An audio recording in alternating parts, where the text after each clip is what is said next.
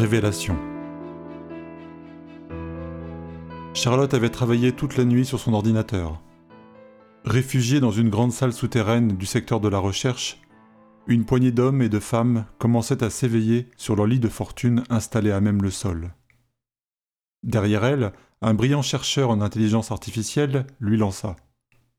J'ai fini de packager tous les fichiers. Est-ce que tu veux qu'on reprenne le protocole de diffusion?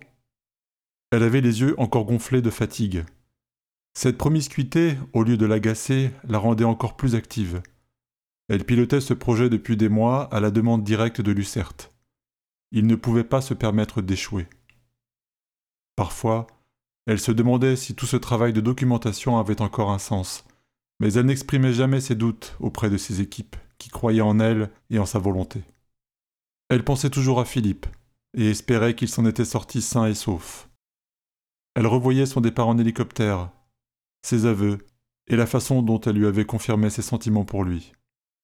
Après s'être rafraîchie, elle s'installa autour de la table centrale, au milieu des écrans géants et des serveurs qui bourdonnaient en continu. Elle prit la parole. Aujourd'hui, on balance tout.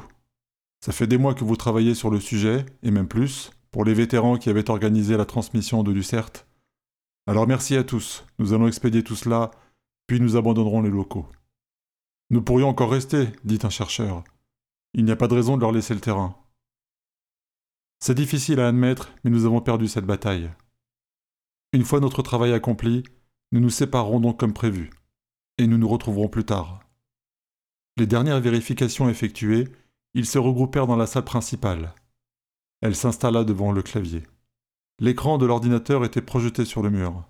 Elle regarda autour d'elle, comme pour faire durer le suspense, et appuya sur une touche du clavier pour lancer l'opération. L'algorithme suivit alors le protocole dont on avait codé les étapes initiales.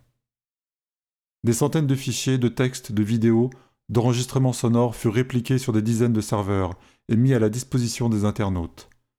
Des informations furent diffusées sur des réseaux sociaux par des comptes fictifs que l'intelligence artificielle créait en quantité.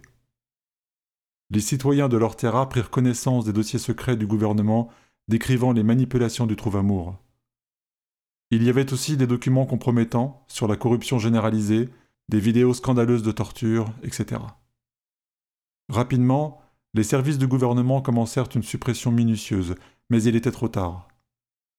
La communication officielle du gouvernement fit état d'une ultime tentative pour discréditer le pouvoir avec des montages soi-disant peu habiles auxquels personne de censé ne pouvait croire.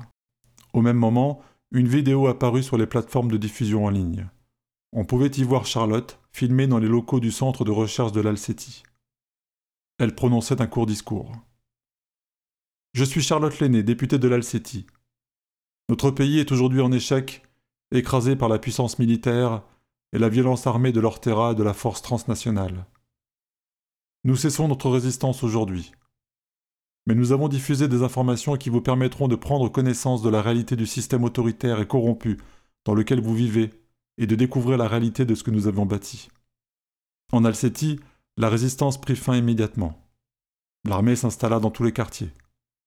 Elle boucla la région et interdit à quiconque d'en sortir ou de communiquer avec l'extérieur. Les habitants, bien qu'animés par un esprit de revanche, accréditèrent la thèse de la manipulation psychologique pour ne pas être inquiétés par l'État. Interrogés par des journalistes, ils confirmèrent unanimement et avec les mêmes éléments de langage que le régime leur avait été imposé et qu'ils se sentaient maintenant beaucoup plus libres égaux et heureux. Ce mensonge était le prix de leur survie. Des traîtres furent traînés en prison à grand renfort de communication. Pour ne pas produire de troubles excessifs, le gouvernement décida de ne pas remettre en cause les couples déjà régularisés. Cependant, toute nouvelle relation devait commencer avec le trouve-amour. Avant de s'enfuir, Charlotte prit avec elle les précieuses données sur la recherche des armes nouvelles. Puis son équipe programma une destruction totale du centre, dont les flammes ravagèrent le quartier pour n'en laisser que des ruines. Tout ce qui pouvait avoir de la valeur disparut.